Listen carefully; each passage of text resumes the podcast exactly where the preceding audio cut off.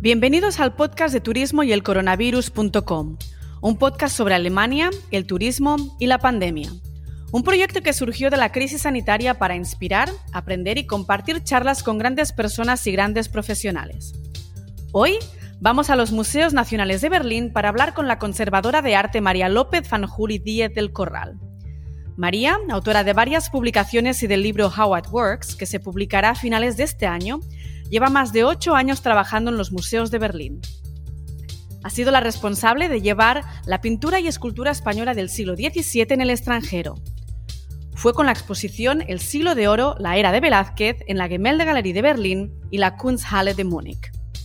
Por ello, María fue finalista en 2017 con el premio Art Curator, convirtiéndola, según el periódico El Mundo, en la comisaria española más influyente internacionalmente.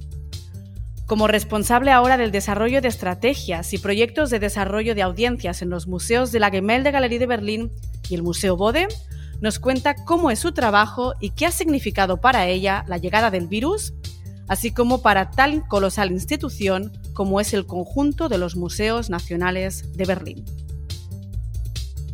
Buenos días María, bienvenida y gracias por dedicarnos este tiempo porque sé que estás con la agenda llena y además estás haciendo homeschooling. ¿Qué tal lo llevas? Pues muchas gracias, aquí sobreviviendo y aprendiendo todos los días. Sí, la verdad es que está siendo un challenge muy fuerte. Muy grande, pero estamos muy orgullosos, tanto a nivel personal como profesional, de conseguirlo. Sí, sí, hay, que seguir luchando, no nos toca otra. Bien, para los oyentes, con María eh, solo he tenido la oportunidad de hablar por teléfono, de hecho nos hemos conocido en plena pandemia Di con ella incluso por las redes sociales y, noté que era de estas personas enérgicas que quema todos los cartuchos antes de dar por claudicado un tema, un proyecto. Así que contacté con ella y de hecho no me equivoqué. En nuestra conversación descubrí parte de cómo funciona el mundo previo a una exposición y me pareció fascinante. Así que María, igual nos puedes contar, para empezar, qué encontramos bajo el nombre de Museos Nacionales de Berlín, qué ofrecéis y cuál es tu trabajo allí. Pues mira, los Museos Nacionales de Berlín eh, son el complejo museístico más grande de Europa y con el Metropolitan de Nueva York y el Louvre de, Francia, de París, somos los museos más importantes de Occidente. Nosotros estamos formados por 15 colecciones que engloban eh, todos los continentes eh, y, sinceramente, desde la prehistoria hasta la actualidad además de cuatro institutos de investigación. Trabajo en los museos desde hace ocho años como conservadora, primero en la dirección general, después en la Gemäldegalerie, desde hace cuatro años en el Bodemuseum y desde el 1 de enero el, combino el Bodemuseum con la Gemäldegalerie. Me ocupo de dirigir las estrategias y los proyectos de desarrollo de audiencias. Eso quiere decir que mi trabajo consiste en acercar nuestras colecciones a la sociedad del siglo XXI, hacerlas relevantes, sobre todo aquellas de los antiguos maestros que necesitan quizás de un empuje, de una traducción más directa que quizás el arte contemporáneo. Bueno, eh, arte actual. Siempre intento rebelarme contra la denominación de arte contemporáneo porque todo arte es contemporáneo a su tiempo, también el del siglo IV. Exacto. ¿Cuál es el proceso para llegar a decidir qué exposición va a tener en un lugar, en una sala? Pues hay diferentes procesos. Em, un conservador, digamos, tradicional de colección, que solamente se ocupa de una colección, em, se plantea las necesidades que puede tener su propia colección o los proyectos que están haciendo otros museos en los que se pueden colaborar y se lo plantea al director del museo y el director del museo se lo plantea a la dirección general. En mi caso es un poco diferente, siempre digo que tengo la suerte de ser la única conservadora que puede y tiene que trabajar con todas las colecciones del museo. Y em, normalmente trabajo al revés. Pienso en las necesidades o en los intereses que puede tener la sociedad actual, sobre todo la berlinesa, que es nuestro primer público, y cómo puedo hacer para encontrar esos mismos intereses en nuestras colecciones y crear esos puentes. Em, una vez encontrado la idea, entonces hablo con el director y me pongo a buscar eh, cooperaciones, que para mí es fundamental, no trabajar sola. Soy una, una grandísima fan del trabajo en equipo, del brainstorming, de elaborar con más gente los proyectos.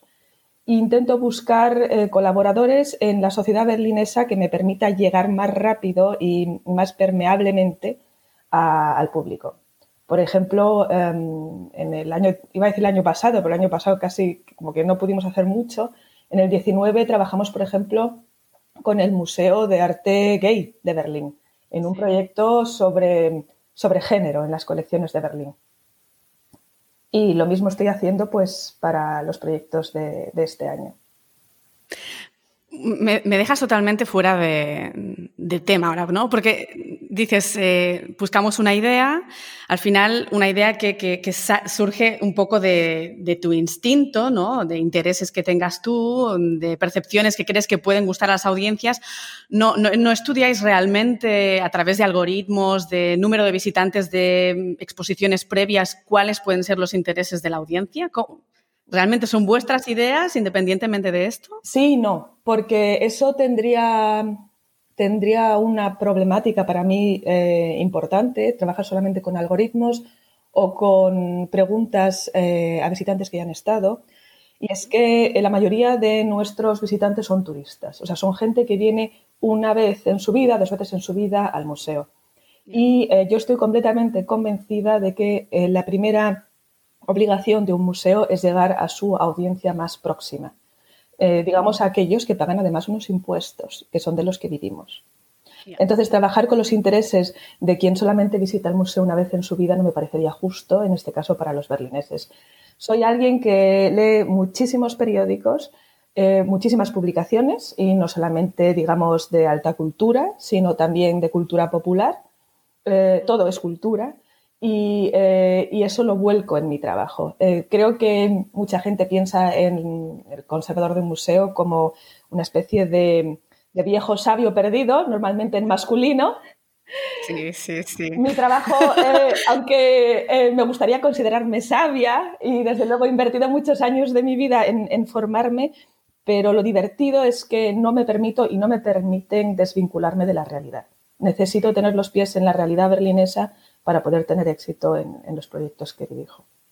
Suena bien, muy, muy interesante, la verdad. Oye, tú fuiste la, comisaria de, la exposición del siglo de oro, la era de Velázquez, que hubo en, la Gemälde Galerie de Berlín. Esto fue en el año 2016. Luego la llevasteis a, Múnich, en la Kunsthalle de Múnich, en el año 2017. ¿Tienen todos tus proyectos o muchos de ellos relación con el mundo hispanohablante? Pues como te decía, eh, soy la única conservadora que tiene la suerte de tener que trabajar con todas las colecciones. Eso quiere decir que me ocupo de arte alemán, italiano, francés, inglés y hago todo lo posible por poder ocuparme del arte español. Eh, es más, eh, los museos de Berlín son los únicos museos alemanes que tienen una conservadora española experta en arte español. Y aunque no es una de mis obligaciones, lo tomo como tal y hago todo lo posible por por promocionar y dar a conocer el arte español en Alemania, sobre todo a raíz de la exposición Siglo de Oro, porque verás, em, cuando estaba en mitad de la preparación de la exposición, yo acababa de llegar a Alemania, venía desde, desde Londres, con una idea del arte español completamente diferente y planteé una exposición que rápidamente me di cuenta de que no era para el público alemán. Y ahora vas a entender también lo que hago ahora.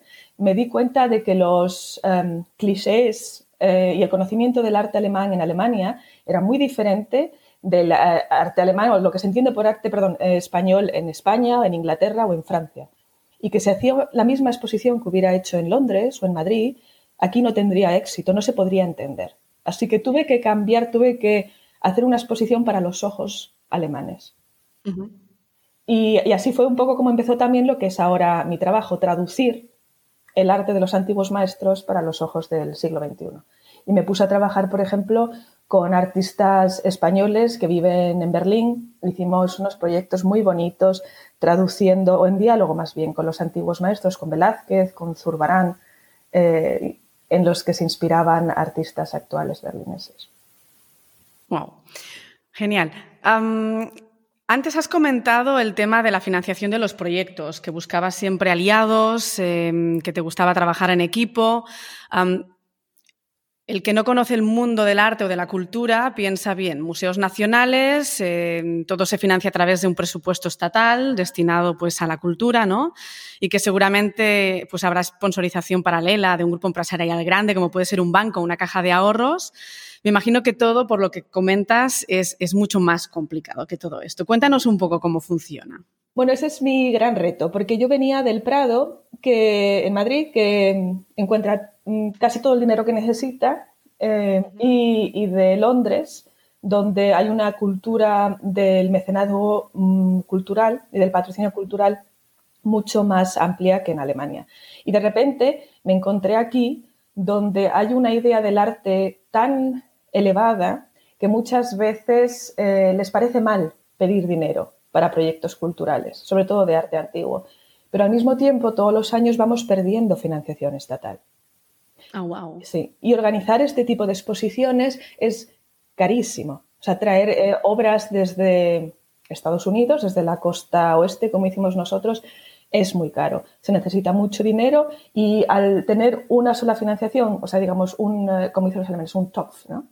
Eh, para repartir entre las, exactamente, entre las cinco colecciones, eh, no puedes de repente llevarte la mitad eh, del dinero solamente para una exposición. Y aquí no había, cuando yo llegué, cultura de patrocinio. Yo me tuve que poner a hacer, em, las, hacemos un pequeño leaflet que se llama para patrocinio que repartimos entre las diferentes empresas para explicarles el proyecto. Tuve que ir a ver a directores de banco, tuve que ir a ver a todo tipo de personas que te puedas imaginar y lo disfruté mucho y aprendí mucho para conseguir financiación. Y, por ejemplo, Siglo de Oro lo financiamos eh, gracias a la Caixa. Ajá, ok. Y, es lo que hacemos ahora, pero también em, me, gusta involucrar a la, sociedad externa al museo que decimos a través, a través del patrocinio de los proyectos, porque les damos también una plataforma. Por ejemplo, el proyecto que te decía del 2019 sobre, sobre género en las colecciones del museo, em, la, serie de conferencias que dimos la patrocinó la fundación más importante que hay en Alemania para la defensa de la libertad de género, que era apenas conocida a pesar de ser la más grande. Y le dimos una plataforma que ellos agradecieron mucho. Así que tu trabajo es, de conservadora y casi también de comercial al final. Eso es algo que tuve que aprender en, Berlín, que el conservador alemán hace muchísimas más cosas que el conservador inglés o español, que normalmente se dedican exclusivamente a la investigación. Aquí te dedicas a, la investigación, obviamente, y gestionas además todo lo demás, desde el transporte a la publicación, eh, el patrocinio, eh, multitasking. Al completo. que, por un lado es enriquecedor porque al final, bueno, te hace a ti más capaz de, mil cosas, ¿no? Es decir, es un reto personal, profesional también, pero te tienes que volver loca. Porque no, te puedes centrar en lo tuyo, ¿no? Eh, sobre todo me gustaría que, las universidades, que las carreras formaran más para esto. Eh, porque al fin y al cabo, cuando entiendes em, el trabajo que lleva gestionar una exposición, también si solamente te dedicas a la parte académica, eh, puedes em, desarrollar un proyecto mucho más completo. Y en la universidad no se aprende eso. Pero es que en la universidad no se aprenden nada de esas cosas que nos encontramos en el mundo laboral. Es decir, al final yo creo que, que la universidad te ayuda a situarte, te ayuda a crecer, a saber hacia dónde tienes que tirar después de la carrera. Si quieres hacer un máster, si quieres profundizar, profundizar en un tema, pero no te prepara para la vida laboral. Allí tienes que aprender a base de palos, de caerte mil veces y de volverte a levantar. Esa es mi opinión, que seguro que allí te doy la razón, que deberíamos iniciarlo antes, pero parece que, no eh, pasa. Bueno, eh, yo eso la verdad es que lo estoy intentando cambiar. Eh, soy profesora de, dos universidades alemanas también. Y aquí el museo y la universidad están muy, muy separados. Yo escribí mi, tesis de doctorado en el Courtauld, en Londres, que es una universidad con colección, o un museo con universidad, como lo quieras ver. Y, aquí hay una separación grandísima. Enseguida te preguntan, ¿te dedicas a la universidad o al museo? Y, la verdad es que estamos intentando preparar a, los chicos, a los futuros conservadores, para los retos que les esperan en los museos, para que estén ellos bien preparados y también para que los museos eh, no tengan que volver a adaptarse, sino que, sigan para adelante. Bueno, lo, inteligente es crear esas sinergias, ¿no? Si realmente pueden existir. Perfecto. Em, vamos a seguir con, la entrevista. Hemos hablado em, del tema de la financiación, ahora nos centramos ya en el tema de la pandemia, porque realmente la pandemia para lo cultural ha, sido pues un buen jarrón de agua fría. Han habido cierres constantes este, este pasado 2020 Ah, los ingresos por parte de los visitantes imagino que no habrán llegado para cubrir ciertos costes o costes mínimos. Entonces, ¿qué ha pasado con el mantenimiento de los museos y qué pasa con la creación de nuevos proyectos? ¿Hay financiación para todo esto? ¿Qué significado tiene para ti? bueno, eh, por, ahora por ahora tenemos los proyectos cubiertos para este año. Eh, ¿Qué pasará el año que viene? No lo sabe nadie. Nadie. Em, yo hace ya cuatro años que trabajo em, sobre todo con la colección permanente. Esa ha sido mi estrategia desde el principio. ¿Por qué traer mm, un 80% de objetos de otros museos cuando tenemos las mejores colecciones del país? Exacto. Entonces he tenido la suerte, entre comillas, de haber pensado así, de haberme adelantado a lo que está siendo ahora eh, la estrategia de otros museos y de no haber tenido que cambiar nada de mi programación. O sea, yo cerré, y me refiero a cerrar de verdad, una exposición en noviembre que hemos terminado, hemos cerrado la puerta y está esperando a que podamos abrir otra vez el museo, pero que no me preocupa nada, porque esa exposición va a quedarse un mínimo de dos años. Ah, perfecto. Eh, entonces, em, y la exposición que espero poder inaugurar o, o dejar esperando en octubre es lo mismo, es una exposición que está pensada para quedarse en el museo con nuestra colección permanente. Pero como tú dices, ha habido retos y retos sobre todo en lo digital. No digo nada nuevo cuando afirmo que Alemania, aunque supongo que sorprenderá a muchos españoles, va a la cola de Europa en, tema digital. Eh, sí, totalmente. Y cualquiera, es horroroso. Y cualquiera que haya ido de excursión a Brandenburgo habrá visto lo difícil que es eh, utilizar Google Maps, porque no hay, no hay conexión a Internet. Y yo desde el principio, sí, pero es una realidad, o sea, no es una crítica, es simplemente la constatación de un hecho. Y yo desde el principio em, he empujado mucho para que todos mis proyectos tuvieran una parte analógica y una parte digital. Y con eso me refiero no a que la parte digital eh, fuera un escaparate de la parte analógica, sino que fuera una parte constituyente del proyecto. Ahora por fin empiezan a entenderme y por fin empiezan también a querer trabajar así. Pero si te fijas, todos mis proyectos desde que estoy en el BODE tienen, están completamente volcados en la web. Las publicaciones son siempre digitales y gratis, que es mi gran empeño, que llegue nuestro trabajo a todo el mundo. O sea que, en cierta manera, esta situación ha ayudado al Bode Museum a, que los demás entiendan las estrategias que ya llevábamos eh, planeando desde hace tiempo, que nos hemos adelantado, hemos sido pioneros en eso, en utilizar eh, las redes digitales. Sí que es verdad que al depender de una dirección general que tiene que ocuparse de 15 colecciones, no podemos hacer tantos proyectos digitales como a mí me gustaría.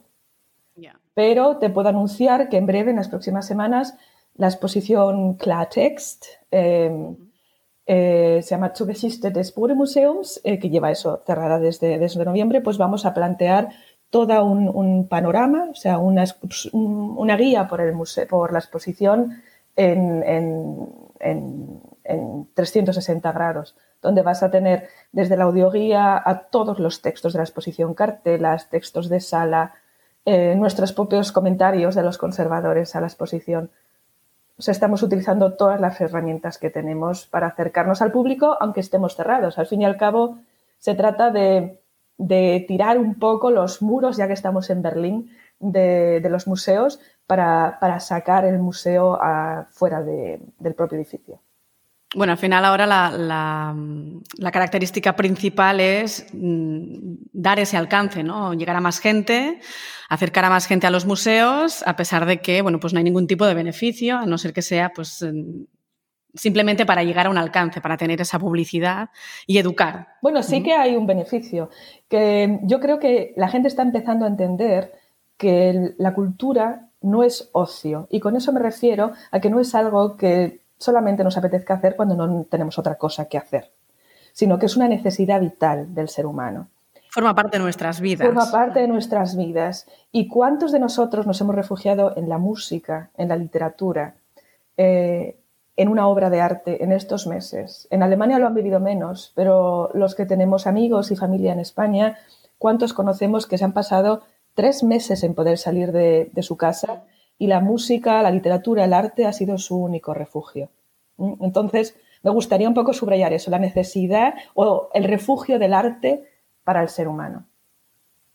No sé si viste el concierto de Año Nuevo que se celebra cada año en el Musikverein de Viena, donde eh, el director eh, Mota dijo en voz alta y en inglés bien alto, por favor, eh, más inversión en la cultura porque la cultura y la música es amor, es joya, es alegría, es esa transmisión emocional que realmente necesitamos todos y más en estos tiempos. Así que realmente muy, muy similar a lo que tú comentas también. Eh, ¿Cuál es el highlight de los museos nacionales este 2021? Yo he oído uno, igual tú puedes añadirnos algún otro.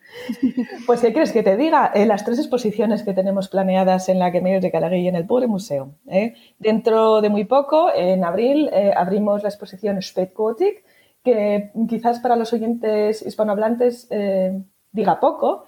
Es, digamos, una etapa del arte alemán en que podríamos definir un poco como renacimiento eh, en España, ¿no? Es el descubrimiento del naturalismo, de la pintura al óleo y que va a ser, estoy segura, un blockbuster en, en la de Galerie con piezas del Bode Museum.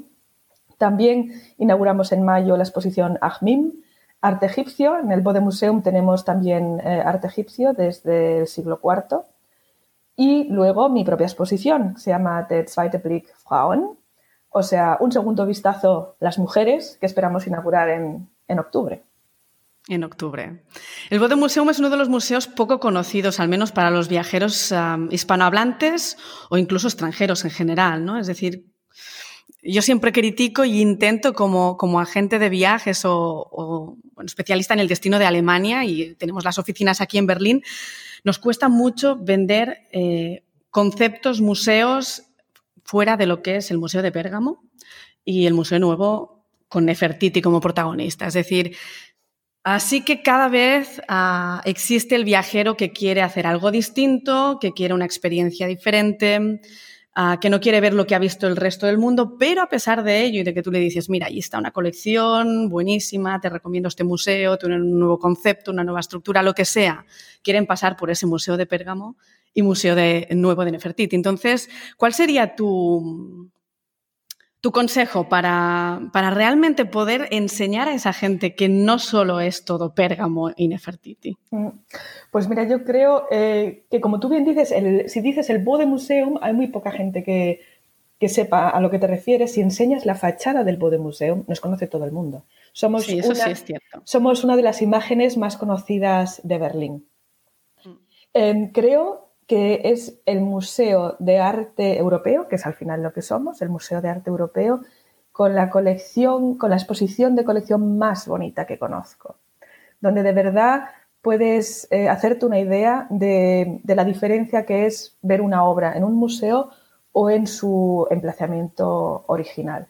Porque el Bode Museum fue el único museo construido, el primero del mundo, incluso fuimos pioneros y, desarrollamos toda una cultura que luego se, desarrolla en Estados Unidos para em, hacer llegar el contexto de una obra de arte al público. O sea, nuestras salas están pensadas para que tú no solamente veas la mejor colección de Donatello fuera de Italia, que es la que tenemos, sino que además entiendas esa colección en su contexto histórico y social. Y eso, esa vivencia, esa emoción que te va a transmitir el museo, no vas a poder encontrarla en otros museos.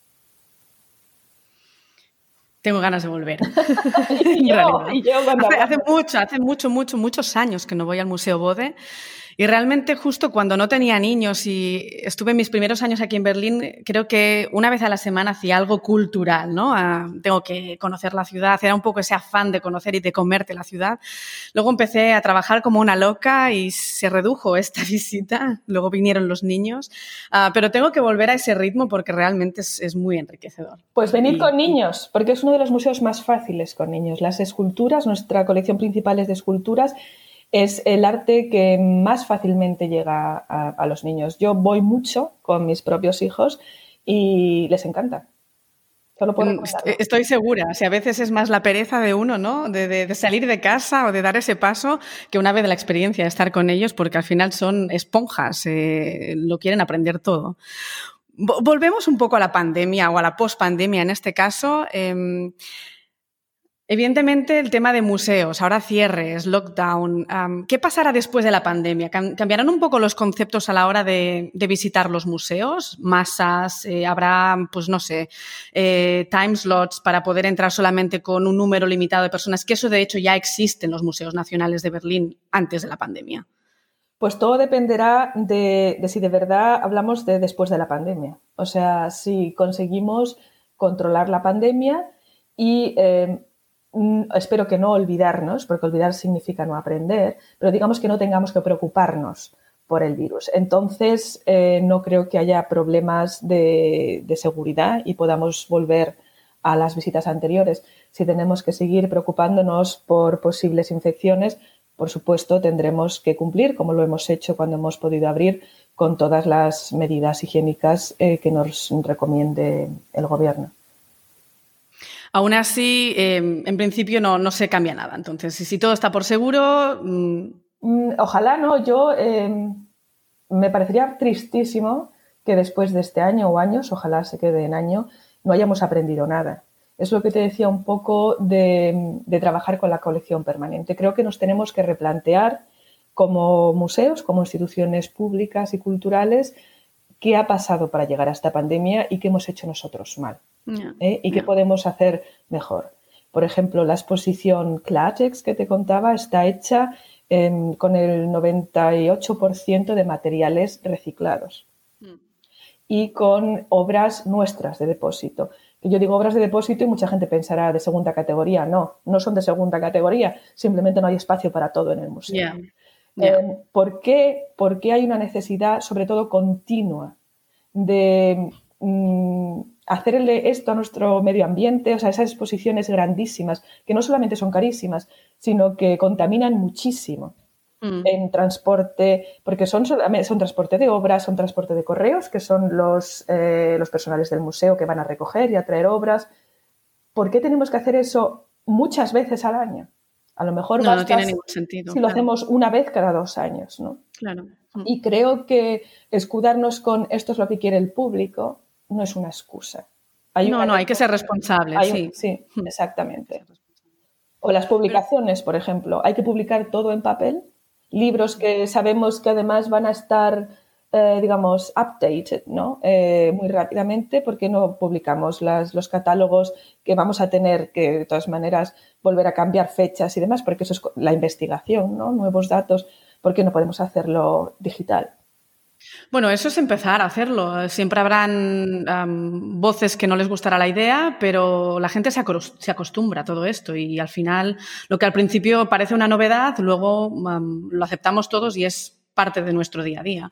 Yo, de hecho, ya he decidido que en la empresa no vamos a imprimir nada más, así que ahí te doy totalmente la razón. Sí, hay que, hay que cambiar, hay que, hay que, ser, hay que ir para una vida más sostenible y, sobre todo, ser más responsable. Yo, cuando te he hecho esa pregunta, pensaba, por ejemplo, en museos como el Louvre eh, con una Mona Lisa. Em, ¿Eso tú crees que va a pasar después de un coronavirus? Tanta gente acumulada para ver un objeto cultural. Em, a mí personalmente me produce eh, una gran incomodidad imaginarme dentro de un grupo muy grande de personas en estos momentos. claro. No sé, espero que llegue un momento en mi vida en el que ya no tenga que pensar en eso. Eh, en cualquier caso, eh, no soy de los que van a hacerle una foto a un cristal, porque es algo que la gente no sabe. Si le haces una foto a la Mona Lisa, solamente vas a tener una foto de tu flash. Eh, porque tiene un cristal tan grueso delante que no. Em, creo que deberíamos estar dispuestos em, a ver obras eh, que quizás no conocemos, a, darles la misma importancia. Y para eso está también la responsabilidad de los museos, la información que damos al visitante, cómo conseguimos emocionarles con obras que quizás no conocían antes, ¿no? pero que eh, a lo mejor dejan el museo habiendo descubierto la obra de su vida. Exacto. No podemos, digamos, es muy cómodo eh, decir, es culpa del visitante, solamente quiere ver esto. Bueno, planteate otras maneras de que el visitante vea otras cosas. Sí, yo soy de las que digo que hay que educar al, visitante. Dile cliente, comprador o visitante, pero creo que, tanto la función de los que vendemos un destino, en tu caso un museo, una exposición, creo que parte de, ofrecer una idea o una exposición, pues sí que yo creo que hay que educar y educar en el sentido de, que no todo es el highlight famoso que todos queremos ver, ¿no? hay más detrás de esto. Imagínate eh, que en un restaurante vas y solamente te dejan ver la mitad de la carta, del menú y el resto no tienes ni idea de que existe. No le puedes echar la culpa al cliente de no querer lo que no sabe que existe. Y es un poco, si mi trabajo consiste en acercar los antiguos maestros a la sociedad actual, es exactamente eso. Necesito saber lo que ellos saben para poder sorprenderles con lo que quieren saber y todavía no lo saben. Hablas de, las colecciones de los viejos maestros. ¿Tú crees que em, ese tipo de colecciones están adaptadas a una Generation Z, es decir, los que han nacido después del 1995? Pues eh, creo que no deberíamos hablar tanto de la colección, sino como de las personas que llevan la colección. Eh, como te decía antes, eh, todo arte es contemporáneo a su tiempo. Em, por eso nos aunque lo he hecho, eh, no me gusta utilizar la expresión antiguos maestros, porque por desgracia lo antiguo, eh, por lo menos en, español, puede sonar peyorativo cuando no lo es. Em, los grandes maestros y maestras de las colecciones, digamos, que ya no están muertos, ¿no? los artistas muertos, eh, en la mayoría de los casos son mucho más modernos que los que todavía siguen vivos. El problema es que esto no se transmite en la mayoría de los museos, que esperamos todavía que la gente entre en un museo, se ponga delante de una pieza y descubra por sí mismo la genialidad de la obra. Bueno, eso pasa muy pocas veces. Y además, ¿por qué tiene que ser así? O sea, ¿por qué la gente que trabajamos en el museo no hacemos un esfuerzo para abrir los ojos al que ha hecho el esfuerzo de entrar en el museo para sorprenderse? Un poco para cerrar, em, ¿qué crees que tienen los museos nacionales de Berlín que no tengan otros museos o que les falta? Pues en realidad tenemos todo y a veces ese es el problema. Eh, como te decía, tenemos arte de todos los continentes, de gran parte de los países actuales em, y lo que nos falta es un poco eh, no ser tan grandes, o sea, más flexibilidad, más eh, estructuras más fáciles, donde quizás los conservadores puedan ocuparse más de la investigación y haya equipos como en todos los otros museos eh, que yo conozco de primer nivel que se ocupen de gestión de exposiciones, de gestión de publicaciones. O sea, nos falta la estructura interna. Pero esto tiene una explicación, una explicación que en España se, quedan muy sorprendidos cuando la digo. Es que nosotros todavía estamos reconstruyéndonos. O sea, nosotros seguimos em, reconstruyendo edificios que se cayeron en la guerra. Nosotros seguimos estudiando una colección que se destruyó y se dispersó en la guerra. Hay museos que llevan, que están, digamos, más modernizados en cuanto a funcionamiento interno, porque no han tenido que recuperarse de una Segunda Guerra Mundial. Y nosotros seguimos catalogando obras, no, podemos hacer todo, ¿no? Nos falta cerrar esta etapa para poder subirnos a, la siguiente. Y realmente esto, desde mi punto de vista, os hace todavía más interesante. Así que a todos los oyentes, creo que Berlín y la visita a los museos nacionales es más que obligada, porque a uno le van a gustar más los museos o menos, pero yo creo que todo el mundo se va con una imagen única en sus mentes y creo que sí que es una experiencia única de Berlín. Luego, además, algo que quería decirte del, del Museum y de la exposición Klartext es que a través del Museum puedes llegar a conocer de una manera única la ciudad de Berlín. No podemos olvidarnos de que el museo y la ciudad han avanzado juntos, han vivido los mismos retos, incluida la pandemia. Y la exposición va de eso, va de contarle al, al berlinés, a, las berlinesas, em, la historia común y los retos comunes que han superado y que han vencido, ¿no? Acercar la colección y el edificio a, los que ya somos berlineses. O sea, uno conoce Berlín viniendo a los museos, ahí es donde ve su historia. Pues, ¿y tú y yo cuando nos vamos a conocer? Pues pandemia tocará, ¿no? Seguramente. Cuando nos dejen. sí. nos vemos en todo caso en el, en el bote seguro. Allí quiero que, que, nos veamos y que me enseñes un par de cosas. Yo simplemente eh, bueno, te deseo lo mejor para las futuras exposiciones, María. Muchísimas gracias por todo lo que nos has contado. Ha sido una charla súper interesante. Mucha suerte con el homeschooling. Seguro que, bueno, pasará esa época y luego nos reiremos de ese pasado. Hay que aprender, como tú bien dices. Así que no te robo más tiempo. Muchas gracias por todo y, y mucha suerte. Muchas gracias y mucha suerte a ti también, María. Gracias. Hasta luego. Adiós. Espero que os haya gustado el episodio con María. Yo desde luego lo he disfrutado muchísimo. La semana que viene tenemos más Berlín. Hablaremos con Visit Berlín, la oficina de turismo de Berlín. Carlo Carbone, responsable de los mercados de España y América Latina, nos hará viajar por este fascinante destino. Además, nos contará cómo gestiona Visit Berlín el gran reto del coronavirus. Serán más de 50 minutos y una clase de historia y muchas reflexiones de por qué Berlín es la ciudad que es. Hasta la próxima semana. Os espero.